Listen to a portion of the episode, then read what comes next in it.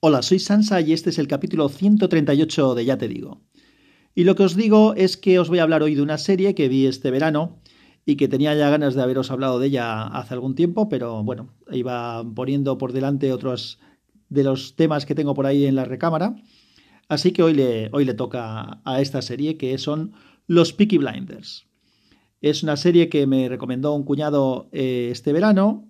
Eh, empecé a verla, la verdad es que me enganchó y me vi las cuatro temporadas seguidas. no paré hasta que la acabé de ver. Me ha gustado bastante, luego os comento un poco.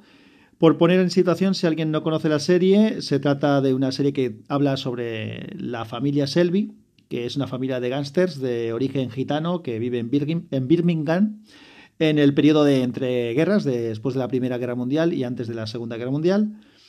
El protagonista de la serie es, eh, se llama Thomas Selby, de la familia Selby, que lo protagoniza el actor es Cillian Murphy. Eh, lo habréis visto seguramente en otras películas porque ha salido en algún otro sitio. Es una persona con unos ojos azules así bastante peculiares es el que hizo del espantapájaros en la película de Batman El Caballero Oscuro, la leyenda renace.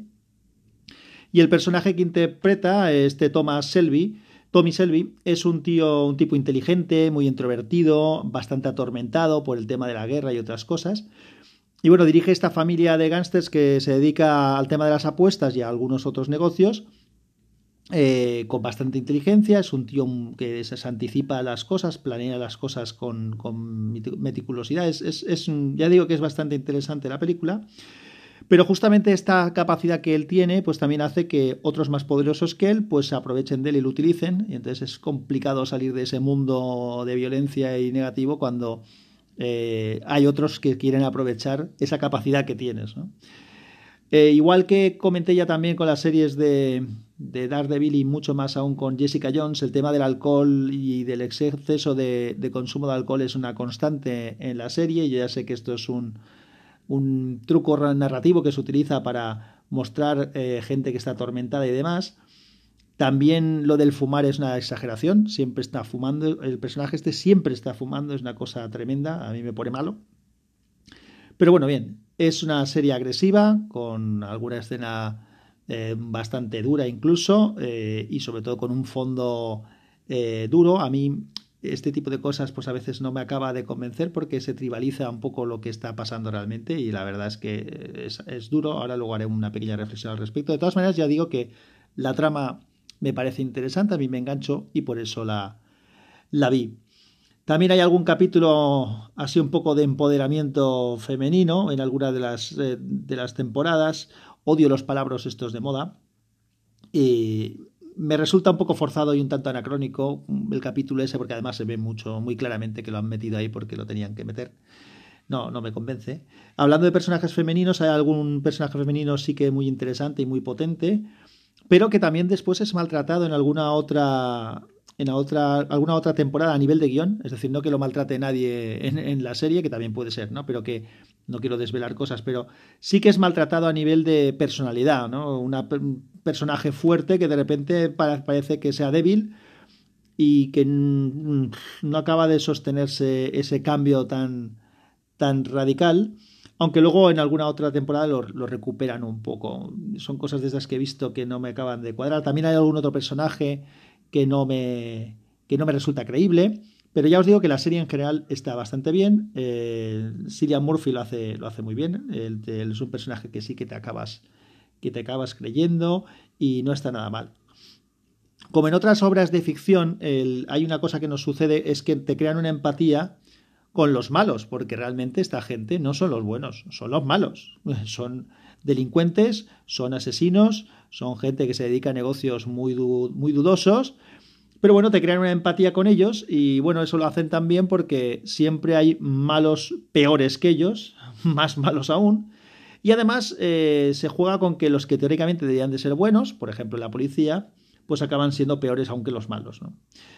Pero bueno, este tipo de reflexiones yo creo que siempre hay que hacerlas un poco cuando se ven series de este tipo, ¿eh? porque si no acabamos eh, desmontándonos nuestro cerebro a, un nivel que no, que no creo que nos interese. Entonces siempre hay que tener esta capacidad de un poco de, de ponerse objetivos con lo que te están enseñando y darle un poco la vuelta a la tortilla. Nada más, no pensaba desvelaros, ya os digo, no quiero haceros ningún tipo de spoiler ni nada. Si os gusta este tipo de historias de gángsters y demás, la serie es recomendable, está bastante bien hecha. Además, juega visualmente. Hay algunos clichés que se repiten visualmente en prácticamente todos los capítulos. El inicio de los capítulos tiene una música que se va haciendo con distintos estilos en según qué capítulo. Visualmente es potente, está bien hecho. Es, ya digo, es interesante, mantiene el interés sobre alguna, evidentemente no todas las temporadas son perfectas, alguna flojea más, pero a mí, a mí me gustó, lo vi, tuve oportunidad, como era en verano, en vacaciones, de verlo todo seguido y lo vi todo seguido y me gustó, así que si tengo que decir si lo recomiendo o no, digo que lo recomiendo.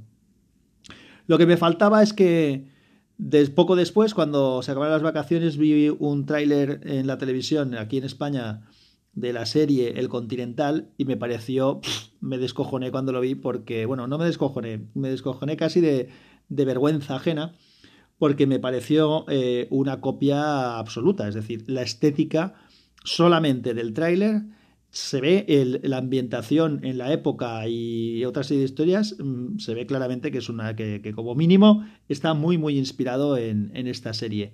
No he visto el Continental ni tengo ningún interés en verlo ya os lo digo. Si estoy equivocándome, pues que alguien me saque de mi equivocación y que me diga que me estoy perdiendo algo bueno. Pero la sensación que me dio, sinceramente, es que era una cosa que se había hecho para imitar esta. Y eso de entrada no me gusta, porque tú te puedes inspirar en, en, algo, pero joder, la estética, la manera de presentar los personajes. No, no, no. Solamente el tráiler ya me pareció una imitación impresionante. Así que bueno, pues eso como anécdota también. Si alguien está viendo el Continental, pues que sepa que está bastante inspirado en los Peaky Blinders, que es una serie bastante mejor, imagino.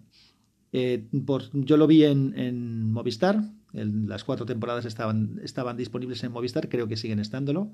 Así que si alguien tiene Movistar y le interesa ver la serie, pues que ya sabe que ahí la puede localizar. Pues nada más, esto os quería contar hoy. De vez en cuando os contaré alguna cosa de series. Eh, ya aquí, como esto es un misceláneo que, que, sabéis que el tema puede ser cualquiera, pues forma parte del misterio. ¿De qué hablaremos hoy? Pues nunca se sabe lo que, lo que puede ser. Así que nada más, os dejo con esto. Un abrazo, que la fuerza os acompañe podcast asociado a la red sospechosos habituales suscríbete con el fitbit.ly barra sospechosos habituales.